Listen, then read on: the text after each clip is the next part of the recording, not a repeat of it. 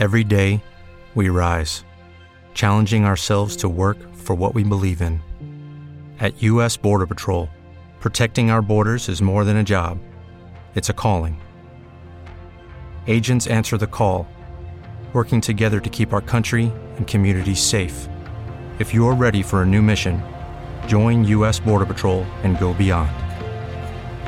Learn more at cbp.gov/careers. Advertencia.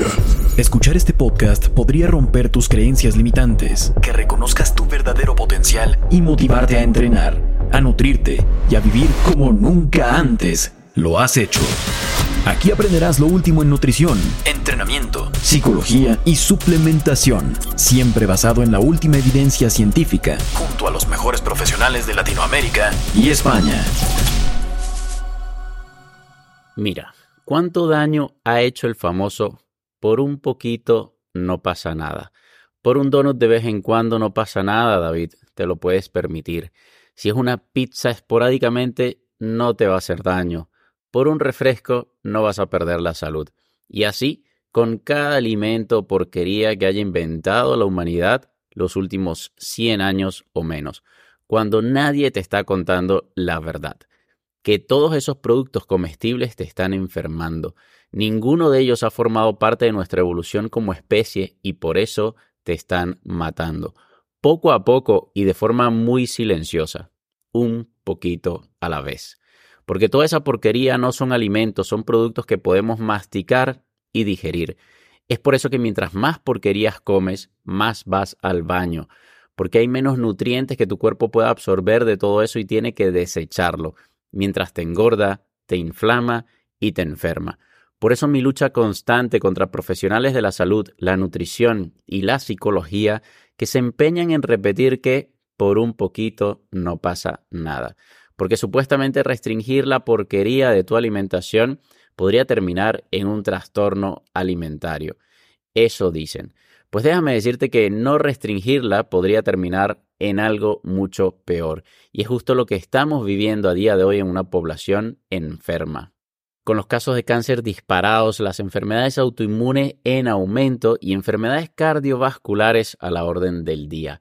Ahora, eso es solo la punta del iceberg. De lo que tampoco nadie está hablando es de la degeneración física que hay detrás. Sí, como lo oyes, lo que comes te está deformando físicamente. Y eso se sabe desde los años 30, cuando Weston Price recorrió el mundo para estudiar poblaciones que aún permanecían aisladas, comparándolas con aquellas que ya tenían acceso a la comida moderna. En ese entonces ya se podía ver la degeneración física tras solo una generación comiendo procesados, mal desarrollo facial, dientes totalmente torcidos y mayor cantidad de caries. Pero ojo con esto, porque en los años 30 los productos procesados eran las harinas, el azúcar refinada, las conservas, los enlatados, eso y poco más, mucho de lo que a día de hoy consideramos normal y saludable. Entonces, lo que quiero que tengas en cuenta es que tu alimentación te está matando lentamente y deformando. Y si aún tienes dudas, puedes buscar fotos o vídeos de los años 70 o incluso mucho antes y verás personas delgadas y en forma, con rostros simétricos y dientes perfectamente alineados. Sin embargo, quiero aclarar que no todo es culpa de la alimentación, obviamente, pero sin duda juega un papel muy importante. Pero de la degeneración física por nuestra alimentación moderna y estilo de vida, no seré yo quien te vaya a hablar en el episodio de hoy. Para eso me he invitado a mi gran amigo Juan Bola, quien es nutricionista, técnico en actividades físicas y deportivas y uno de los mayores referentes españoles en todo aquello referente a la alimentación low carb, la dieta cetogénica y el ayuno intermitente, autor del libro Nutrición Evolutiva. Pero antes de dejarte con la entrevista, aprovecho de recordarte que este jueves 2 de noviembre empieza la conferencia online Superhumanos, la más grande del año y esta es tu última oportunidad para apuntarte. Y es que en una sociedad donde se estima que más del 90% de la población está metabólicamente enferma, pertenecer a menos del 10% que está sano y en forma parece un superpoder. Con los mayores referentes en salud y fitness desde este 2 al 4 de noviembre con invitados como el doctor Carlos Jaramillo, el doctor Baiter, la doctora Samar Yorde, Phil Hugo, Ernesto Prieto Gratacós y mi persona junto a muchos invitados más. Las inscripciones son totalmente gratuitas, pero cerraremos inscripciones en algunas horas.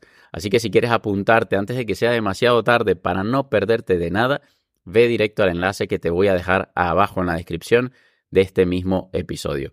Dicho eso y esperando que ya te hayas apuntado a la conferencia de superhumanos y que me hayas regalado tu valoración de 5 estrellitas o tu me gusta aquí en el podcast para seguir creciendo y llegar cada vez a más personas, ahora sí te dejo con la entrevista a mi gran amigo Juan Bola. Juan, bienvenido, ¿cómo estás? Muy buenas, ¿qué tal? ¿Cómo estás David? Excelente, excelente. ¿Tú? ¿Qué tal? Bien, muy bien. Ahora más contento que ya no estoy trabajando y puedo dedicarme a, a la nutrición plenamente. Qué bueno, qué bueno. La verdad que es una buena noticia, te felicito porque es un, logro conseguido de hace prácticamente eh, recién, ¿no? La titulación y, que, bueno, te permite ahora pues ejercer y seguir dándole forma a todas esas ideas y esos conocimientos que vas adquiriendo día a día, desechar lo que no te haya servido y a meter en, en, el cerebro pues lo que sí te vaya sirviendo. De verdad que, bueno, quiero decir que prácticamente, Juan, ya te considero amigo porque has estado aquí un montón de veces. De hecho, bueno, por allí tienes la, la sudadera de Full Músculo, has colaborado un montón de veces con nosotros. Y, y de verdad que es un honor, un placer tenerte aquí nuevamente para entrevistarte sobre algo que a mí eh, es uno de los, de hecho, una de las cosas que más me ha explotado la cabeza este año, porque es el tema de nutrición evolutiva, ¿no? Y por qué la nutrición moderna nos está haciendo tanto daño. Pero antes de meternos en, en el barro, como que dice Juan, eh, me gustaría que si te pudieses definir en una frase, ¿cómo definirías a Juan Bola? Hmm, buena pregunta. Bueno, pues yo soy un, un, chico muy, muy sensato, muy coherente, que tiene muchos valores que, que se han perdido en la sociedad moderna y, considero que soy muy reflexivo, atento y, soy un apasionado de la nutrición, el deporte y, la salud. Bueno, y sobre todo yo creo que lo apasionado lo demuestras en las redes sociales con la pasión con la que transmites toda tu idea y, ese conocimiento y verdad que es espectacular todo lo que compartes. Y Juan, a mí me gustaría empezar porque, eh, claro, cuando decimos que la forma en la que nos estamos alimentando a día de hoy nos está enfermando, ¿a qué tipo de alimentación nos referimos? Porque eh, esto te lo planteo de la siguiente forma. Mucha gente tiene la ilusión de verdad, o sea, de verdad lo creen y lo sienten, de que está comiendo bien. Yo de hecho era una de esas personas que consideraba que estaba comiendo bien únicamente por el hecho de dos cosas, de que comía en mi casa y de que la comida la preparaba mi madre. Ya para mí eso era comer saludable. Cuando nos referimos a esa alimentación que nos está haciendo daño, ¿a qué tipo de alimentación realmente nos estamos refiriendo? Bueno, ese tipo de alimentación es una alimentación eh, occidentalizada, podríamos decir, que se basa en el consumo elevado de, harinas y sobre todo hidratos de carbono, eh, por ejemplo, también precedentes en, la legumbre, eh, alto consumo de hidratos de carbono refinados, como el arroz blanco, todo ese tipo de cosas. y sobre todo es una alimentación que está basada eh, no en nuestra fisiología, sino más bien en, los beneficios que se pueden llevar ciertas industrias con, ese consumo elevado de esos alimentos. ¿no? En la base alimentaria haya cereales como nunca en nuestra historia evolutiva lo había habido antes, no es por nuestra fisiología y para que estemos saludables, sino más bien para que haya ciertas personas que se lleven un, pico de eso. Y ya aquí me salgo un poquito del guion que tenía preparado, Juan, porque me gustaría saber, porque se me viene a la cabeza eh, la, famosa palabra balanceado, ¿no? La mayoría de las personas te dicen, no, sí, yo, es que yo como balanceado. ¿Qué tanto daño nos ha hecho la palabra balanceado? Porque claro, si, si tú tienes que balancear lo que conseguimos en un supermercado, cuando la realidad es que, es que en un supermercado el 90% es porquería y un 10% es lo saludable, entonces si tú tienes que balancear eso, realmente estás basando tu alimentación en procesados y ultraprocesados, que es lo que nos está enfermando. Entonces, ¿qué tanto daño nos hace esa, esa famosa palabra balanceado? Bueno, eh, el principal problema es que la gente no, no, sabe de nutrición y, por ejemplo, tampoco sabe de, evolución. Y si nos fijamos en nuestra evolución, nosotros realmente hemos sido cazadores-recolectores. Te dicen eso y tú ya piensas, bueno, pues 50% cazadores, 50% recolectores. Pero eso no es así. Realmente hemos sido mucho más carnívoros que recolectores. Y eso hay muchos estudios, eh, tanto arqueológicos como antropológicos, que nos llevan a eso. Entonces, balanceado debería ser mm, realmente un alto consumo de productos de origen animal con sus grasas, con, con sus vísceras, etc, etc. Y una muy pequeña parte procedente, sí, de hidratos de carbono, de vegetales, de incluso frutas o lo que, lo que tendríamos que ver. Pero eso sería balanceado. Nosotros pensamos ahora que balanceado es, pues venga, pues un 50% de hidratos de carbono procedentes de vegetales, eh, con cereales, con legumbres y, frutas, y una pequeña parte de, productos de origen animal porque dan cáncer y solo necesitamos un poco de proteína para satisfacer cuatro cosas. Y, un poquito de grasa y sobre todo, pues eso, de monoinsaturadas, porque la grasa saturada también es malísima. Entonces, eh, el problema es ese, que no tenemos eh, esa, esa, no sabemos de nutrición realmente. O sea, hay muy pocas personas que saben de nutrición de verdad. Y hay otros muchos profesionales de la salud que piensan que saben de nutrición, que lo que saben es de la nutrición del dogma, de lo que está establecido como algo saludable cuando realmente no, no lo es. Mire, esto, esto daría para entrar en muchos debates interesantes, pero estamos, eh, creo que el, el, tiempo lo tenemos bastante limitado, pero de verdad que se me ocurren un montón de preguntas que hacerte. Pero me gustaría saber cómo nos está afectando, Juan, esa, justamente ese tipo de alimentación o esa forma de alimentación, cómo nos está afectando a nuestra salud y más allá de nuestra salud, también incluso a nuestro físico.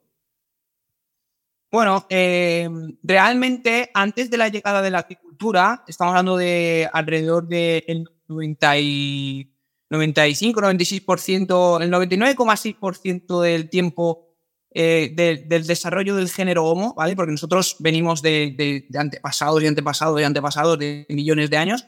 Eh, la alimentación era como describía antes, ¿vale? Cazadores, recolectores, pero de muy alto porcentaje de caza, de caza, de comida de carne. Realmente allí encontramos eh, los nutrientes en mayor densidad nutricional, es decir, teníamos muchos nutrientes en poca energía y comíamos mucha grasa y mucha proteína animal. Y eso nos ha llevado a desarrollarnos como, como, como seres, ¿no? De hecho, la capacidad, por ejemplo, eh, del cerebro en centímetros cúbicos, que realmente pues, es el, tamaño del encéfalo, pues ha aumentado de, unos 500 eh, centímetros cúbicos hace 4 millones de años a Igualmente, el Homo sapiens hasta hace poco tenía unos 1600. Cuidado, eso es un, desarrollo muy grande. Y en parte, por ejemplo, es con, la introducción de alimentos como el tuétano, que es rico en grasa, es un 90% grasa. Nosotros desarrollamos herramientas para romper los huesos hace 3 millones de años. Eh, también, pues, habilidades sociales. Todo eso nos llevó a alimentarnos de animales y gracias a eso nos desarrollamos. Y nuestra alimentación era prácticamente carnívora, y hay muchos estudios que lo demuestran. Entonces, eh, todo iba bien hasta que llegó la agricultura, que seguramente eh, una de las razones, hay muchas razones, pero una de las hipótesis es porque acabamos con toda la megafauna. El Homo sapiens acabó con toda la megafauna del planeta. ¿Qué quiere decir eso? Que éramos muy carnívoros. Pero claro, llegó un momento que había escasez y la agricultura pues eh, se lanzó y, y cuajó. Y realmente eso trajo consigo muchas enfermedades. También se ha visto en numerosos estudios. Lo primero de todo que podíamos marcar es eh, el deterioro dental. Las enfermedades dentales crecieron exponencialmente. Los cazadores recolectores podían tener un 2% de caries, una incidencia muy baja. Los neandertales, que no, no, no venimos de ellos, ellos se extinguieron, nosotros proliferamos como especie, pero que sí que tenemos una parte de su ADN, quiere decir que convivimos con ellos y teníamos unos hábitos muy similares, no tenían eh, caries dental. ¿Qué pasó para que se multiplicara en un 25%? ¿Qué pasó? Pues que reintroducimos, por ejemplo, muchos hidratos de carbono, que al fin y al cabo lo que genera una alimentación alta en hidratos de carbono es que la placa bacteriana aumente, que en su justa medida es necesaria para una buena salud, pero que se aumenta porque disminuye el pH a través de, la, alta alimentación de hidratos de carbono, también eh, eh, daña el esmalte, aumenta el sarro, aumentan las caries, aumenta la placa y realmente eh, las pues eh, puede generar infecciones porque la placa al final entra dentro del torrente sanguíneo. O sea, la, la salud bucal es súper importante. O sea, se ha vinculado con mayor riesgo de enfermedades cognitivas como el Alzheimer, enfermedades cardiovasculares, aterosclerosis, eh, un la longevidad incluso. ¿Hola? Longevidad incluso. con la longevidad. O sea, la salud bucal es súper importante. Y de repente llegó la agricultura y es, las enfermedades eh, de, infecciosas bucales se multiplicaron. Y eso se ha visto también en otras sociedades como los Inuit, eh, también la, la, isla de, ¿cómo se llama? De Tokelau. Todo este tipo de cosas se, han visto en sociedades modernas, ancestrales, que tenían una vida cazadora-recolectora y que llegó el hombre moderno, empezó a meter sus hábitos, sus harinas, sus azúcares y se destrozaron la salud. Y en parte por la salud dental. Luego también, eh, la, cuando llega la agricultura, será una disminución de entre un, creo que era, sí, de un 15 a 20 centímetros en la altura. Luego se volvió a recuperar. Eso es porque empezamos a, sustituir la carne de calidad, esos aminoácidos que necesitamos, eh, esenciales, esta densidad nutricional que nos dan los alimentos de origen animal, la empezamos a perder. Y la altura la volvimos a recuperar hace unos 100, 200 años cuando empezamos otra vez a aumentar la grasa, aumentar las proteínas. Em, luego también la, la, edad media la de vida pues se disminuyó unos 5 años. Estos son todo estimaciones que hay en estudios científicos. Y, y también eh, al final pues aparecieron muchas enfermedades deficitarias de nutrientes como la anemia, al fin y al cabo, pues eh, las alimentaciones más ricas en productos vegetales, pues hay mucha deficiencia, por ejemplo, de vitaminas del grupo B, vitaminas liposolubles como la A, la K, eh, también aminoácidos muy importantes como la taurina o otros, y zinc otros minerales también súper importantes. Y también, que esto también va o sea, todo esto al final pues va ligado con la alimentación, ¿no? Porque la alimentación, al cambiarla drásticamente, pues el sistema inmunológico también se vio muy deteriorado bajó muchísimo el sistema inmunológico. Y, y en ese momento aparecen muchas más eh, enfermedades infecciosas. Y es verdad que la arqueología no nos permite ver la, la muerte por enfermedades eh, agudas, pero sí por infecciones crónicas. Y ahí pues realmente se vio que aumentó la tuberculosis, la lepra, la, sífilis también muy vinculada porque empezamos a, generar sociedades, ¿no? Pero la alimentación es básica en el sistema inmunológico y ahí entró, ahí entró todo esto. Entonces, eh, si hablamos de agricultura, eh, ese cambio alimentario que, nos protegía alto en productos de origen animal y de repente eh, empezamos a tomar fibra, empezamos a tomar más hidrato de carbono, más leptinas vegetales, todo eso hizo que llegaran muchas más enfermedades y, y fue progresando, ¿no? Y la mejor forma, eh, yo creo que la mejor forma es de determinar todo esto que tú mencionabas, de que somos más cazadores que recolectores, es saliendo a terreno y realmente intentando conseguir algo vegetal que sea comestible y que no te mate en el intento. Yo, de hecho, eh, hice muchas excursiones, estuve un, un, mes, un poco más de un mes en Italia, hice muchas excursiones a pie y, y realmente lo que conseguía después de muchos kilómetros caminando, sí que te encontraba ciervos, liebres, animales, conseguías de a ratos, ardillas incluso, pero en la parte vegetal, de repente, al final de la montaña, unos arándanos y que eran así. O sea, una cosa que tú decías, bueno, tengo que llevarme la, la planta completa para realmente poder comer algo. Entonces, eh, y yo, yo aquí me quiero meter ya un poquito más de lleno en todo esto, sobre todo porque hay muchas investigaciones interesantes, porque ya en los años 30, eh, Weston Price había demostrado cómo con una sola generación que cambiaba la forma de alimentarse a como lo venía haciendo de forma ancestral, eh, ya habían cambios de, de, degeneración, incluso a nivel físico. Entonces, a mí me gustaría, bueno, y entendiendo que en ese momento esos productos procesados que se traía a esa sociedad moderna, esa, a esas sociedades o esas poblaciones más aisladas, estamos hablando de que era azúcar refinado, eh, enlatados y, envasados al vacío. O sea, prácticamente alimentos que a día de hoy muchos de ellos los consideramos incluso dentro de esa categoría como alimentos saludables. ¿Cómo se alimentaban nuestros ancestros que únicamente incluyendo esas tres o cuatro cosas que venían de ese, de ese mundo industrializado, eh, les afectaba tanto la salud que con solo una generación ya empezaban a haber cambios de degeneración física? Bueno, y lo primero que tenemos que entender, y, para seguir poniendo pilares en que realmente hemos sido muy carnívoros, es ver un poco nuestra fisiología. Y es importante entender, por ejemplo, que el pH de nuestro estómago es súper ácido. Eh, se estima que el pH de, un estómago de, un homínido, o sea, de los omnívoros, perdona, es de alrededor de 3. El de los carnívoros está alrededor de 2,2. Y el de los carroñeros eh, obligados, es decir, solo comen carroña, de 1,3. Pues el del ser humano eh, está alrededor de 2, incluso baja a 1,5 en muchos casos. Eso es por debajo del pH estomacal de un carnívoro y justo por encima del de un carroñero obligado. Yo me gusta decir que somos realmente carnívoros facultativos. Eh, eso es igual que los lobos o los perros, o, que realmente tienen una alimentación muy alta en productos de origen animal, pero que realmente si toman algún tipo de vegetales pueden utilizar sus, nutrientes, ¿no? De hecho, tenemos eh, la milasa, por ejemplo, que nos permite eh, obtener energía del almidón, ¿vale?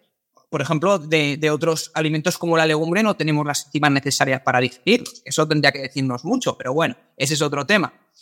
Otro, otro rasgo muy característico, ¿vale? Que también me gustaría mencionar es que eh, el sistema digestivo del gorila, por ejemplo, está adaptado para sacar el 60% de la energía que utiliza de la fibra, de la fermentación de la fibra, y por eso tiene un colon muy grande, ¿vale? A diferencia de ellos, el ser humano eh, saca un, 10, un 4%, un 4% de energía de la fermentación de la fibra.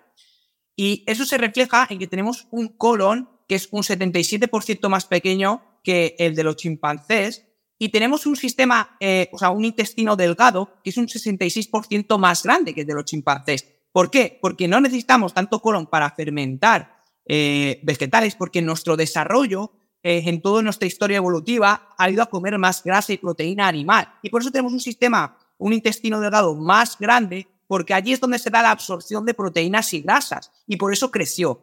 Nuestro sistema fisiológico y metabólico está diseñado para comer carne y para poder aprovechar todos esos nutrientes. También la dentadura, que mucha gente dice, no, es que la dentadura es de, un herbívoro, es muy parecida a un herbívoro. Claro, pero es que ellos no tienen en cuenta que nosotros llevamos 3 millones de años desarrollando herramientas para no tener que matar a un animal con la boca. Y por eso no tenemos los caninos largos. Y tampoco tenemos unos percutores para poder romper los huesos, porque tenemos herramientas. Entonces desarrollamos una dentadura que, por cierto, disminuyó mucho, porque nosotros antes, nuestros eh, homos antecesores, tenían una mandíbula muy grande, con mucha musculatura. ¿Por qué? Porque guardían cosas muy duras, con mucha fibra, con...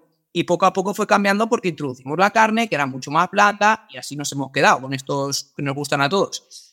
Entonces, dicho esto, ¿qué comía nuestros ancestros cazadores recolectores? Es cierto que el consumo de recolección eh, fue mayor hace unos 45.000 años, que es cuando se estima que realmente nuestra genética se fijó, ¿vale? 45.000 años, eso es mucho tiempo y somos cazadores recolectores aún. O sea, que es que es una locura. Entonces, ¿qué hacían? Pues comían muchísima carne, mm, también eh, el tema de la pesca se perfeccionó muchísimo, mucho marisco, mucho pescado, eh, mucha, mucha, mucha carne, como te digo, muchas aves, todo eso, y luego los pocos que podíamos recolectar y que sabíamos. Yo creo que es que es imposible estimar cuál era el porcentaje de, productos animales que comíamos, pero estaría muy elevado, un 70 o un 80% sin duda alguna. Y nos comíamos todo, las vísceras. Eh, los inuit, que son una civilización que, también corrompió el ser humano, que vivía pues, en Canadá, Canadá, Alaska, Groenlandia, eh, decían, y yo se lo he escuchado esto a Ernesto Prieto, que, también es un grande, que eh, el músculo del animal era comida para perros y la comida de humanos eran las vísceras. Entonces, realmente comíamos una gran densidad nutricional a, partir de estos alimentos que hoy en día mucha gente le tiene pavor y ni los come, ¿no? No hay que estar todo el día comiendo hígados, tampoco. Pero yo quise dos, tres veces por semana introducir el hígado, por ejemplo, es un grandísimo alimento de mayor densidad nutricional eh, por haber. Yo no sé si es el, que más, pero vamos, estará cerca, ¿no? Eh, y, y luego también mucha grasa, porque al fin y al cabo la gente dice, bueno, pero entonces, claro, si comíamos tanto animal, comeríamos mucha proteína, ¿no? Mucha proteína. No, porque realmente nosotros desarrollamos muchas herramientas para poder romper el hueso. Y dentro del hueso está el tuétano. Y el tuétano es un 90% grasa. Ese es uno de los alimentos que nos empezó a ayudar y dar nutrientes para poder desarrollar el sistema cognitivo. De hecho, el consumo de, tuétano se asocia al crecimiento, al, al, desarrollo cognitivo, ¿no? Y, y, el tuétano nos aporta muchas vitaminas liposolubles, nos aporta zinc, nos aporta magnesio, hierro, pero sobre todo nos aporta ácidos grasos esenciales, mucho omega 3. Entonces, claro, todo esto son cosas que nos llevan a pensar que realmente nuestra alimentación siempre ha sido muy carnívora y que a partir, sobre todo, de la llegada de la agricultura, como, como os he antes, pues eh, se disminuyó la grasa, se disminuyó la proteína animal y se aumentó los hidratos de carbono y la fibra. Y eso pues, nos llevó a una serie de deterioros porque realmente no estamos diseñados para, para, para ese tipo de alimentación. Claro, obviamente eh, yo entiendo que la agricultura trajo muchas ventajas eh, como sociedad, ¿no? Pero porque nos, nos, permitió conservar el alimento, eh, tener más densidad energética, movernos mm, por, por mucho más tiempo, ¿no?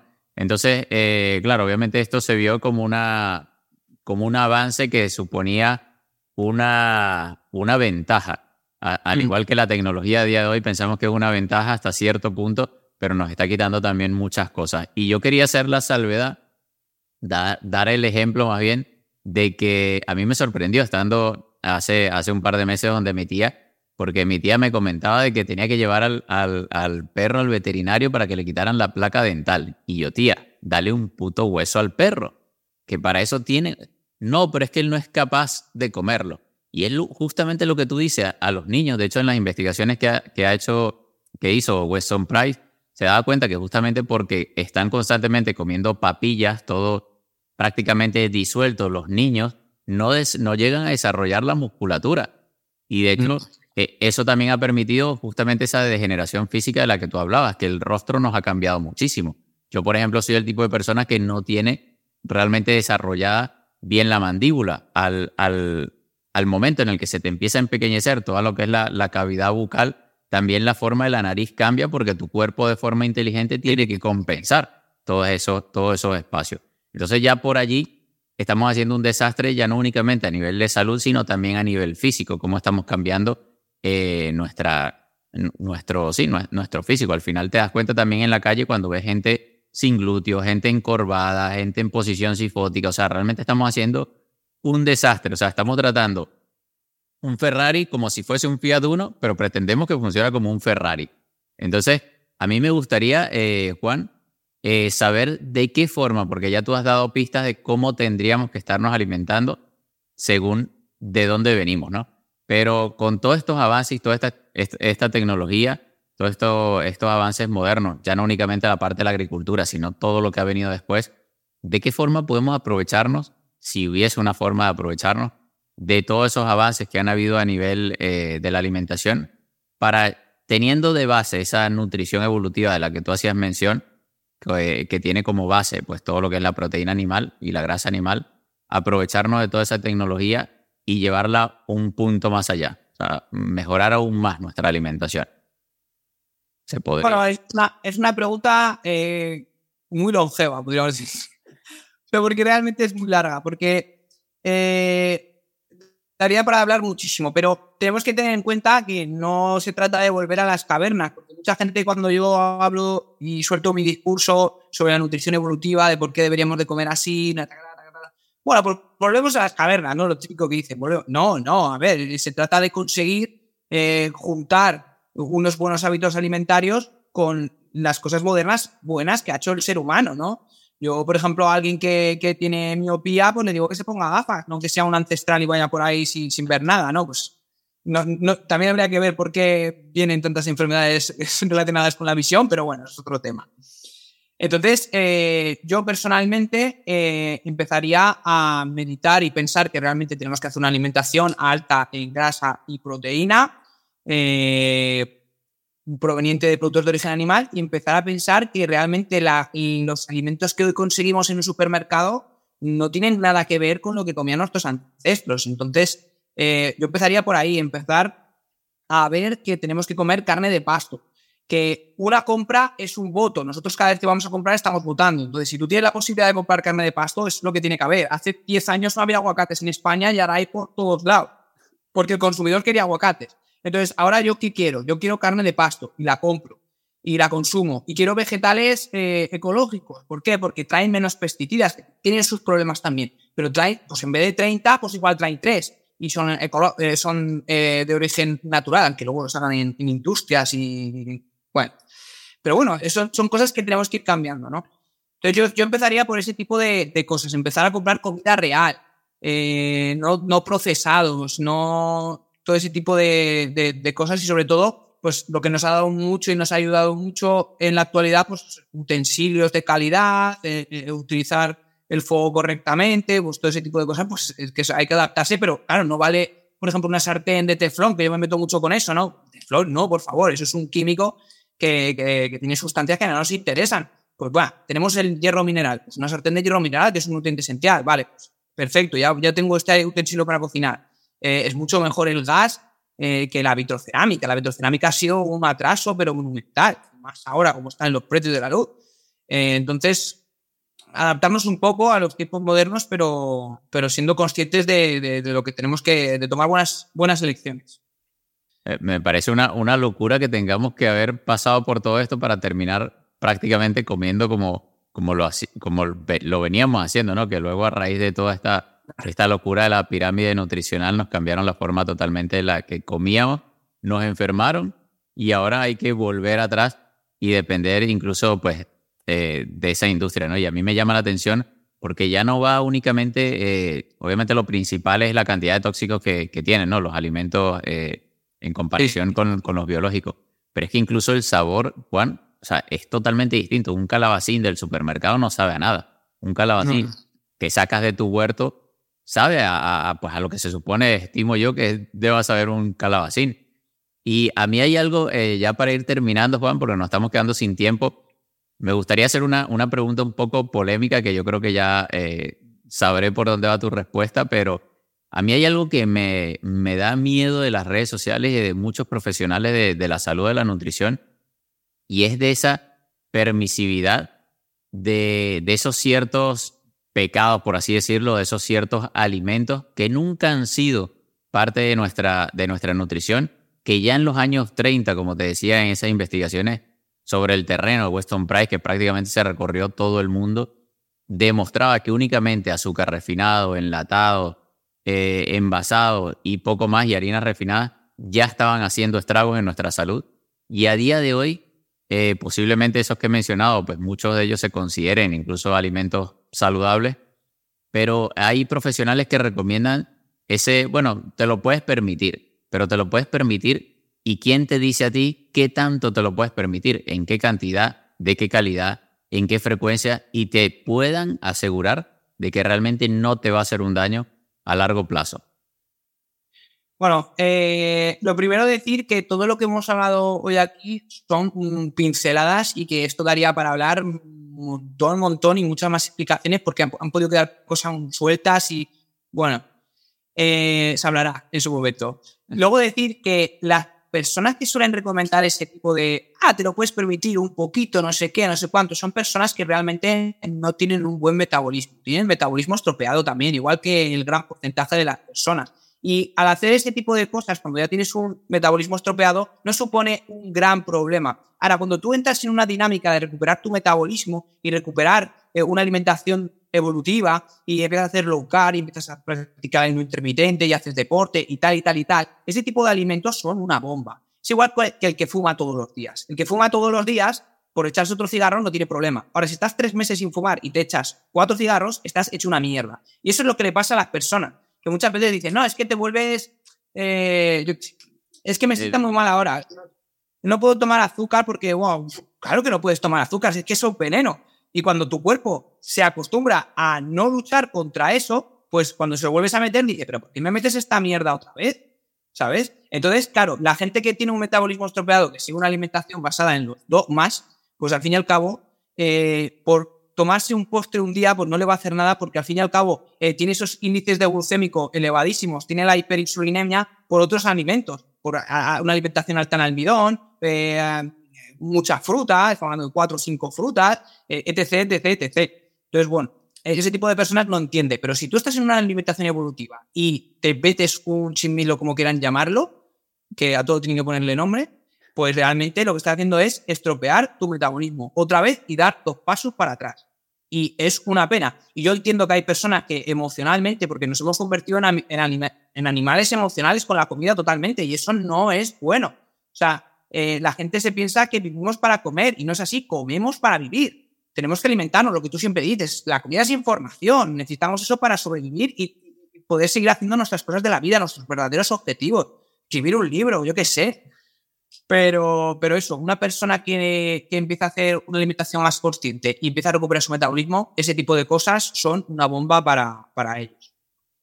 Sí, me, me, gusta lo que destaca el tema de que una persona que ya tiene eh, destruido su metabolismo, o sea, que ya está tan mal, lo puede seguir haciendo porque eh, realmente eh, el universo es entrópico, ¿no? Al final todo va hacia la destrucción y ya cuando te estás autodestruyendo ya obviamente, mm, digamos que no tiene sentido, ¿no? Ya obviamente eh, estás literalmente destruyendo tu cuerpo, vas de lleno hacia la destrucción. Por eso es que es tan difícil, bueno, por eso se llama de hecho organismo, ¿no? Porque requiere energía para mantenerse organizado y por eso es tan difícil llegar, sobre todo en un, entorno obesogénico y, y en, el, en el que vivimos, llegar a ese estado de orden para tener salud y luego es tan fácil de que cualquier cosa externa que no te permita mantener ese orden genere nuevamente ese, ese, ese, esas consecuencias, ¿no? Que las, somos, somos más sensibles. Yo siempre lo comparo con eh, cómo era, por ejemplo, vivir en Venezuela, un país eh, sumamente inseguro, tercermundista, que prácticamente la inseguridad era el día a día, ya uno estaba acostumbrado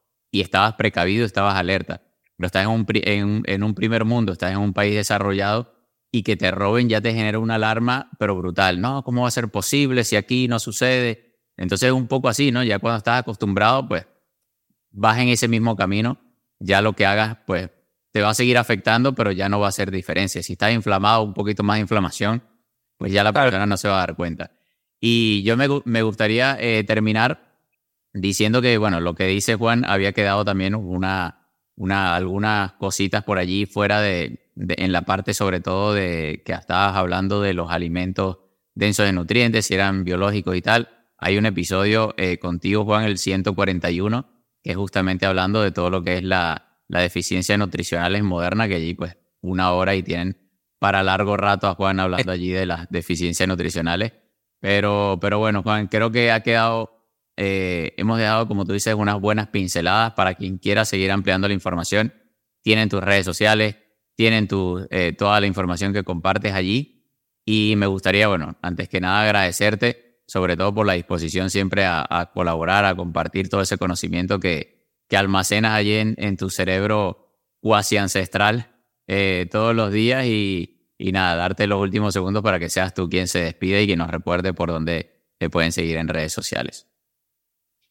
Bueno, yo la verdad que muy agradecido porque siempre me gusta colaborar contigo, con vosotros, porque trabajáis muy bien, porque sois gente muy amable, con valores, gente muy parecida a, mí y entonces pues estoy de gusto, ¿no? Y, y, bueno, yo personalmente, el que quiera seguirme me puede seguir en Instagram. Eh, no soy un apasionado de las redes sociales, pero hoy en día estoy sembrando para recoger en algún momento y, y sí que le meto mucha caña, pero, pero bueno, en Instagram soy Juan Bola NutriTrainer eh, también tengo un canal de YouTube que también se llama igual y, y bueno, ahora actualmente pues eh, mi objetivo es en pocos meses, y toco madera, y estas cosas no habría que decirlas, pero es sacar un libro, igual que, otros eh, profesionales que han venido aquí a este congreso.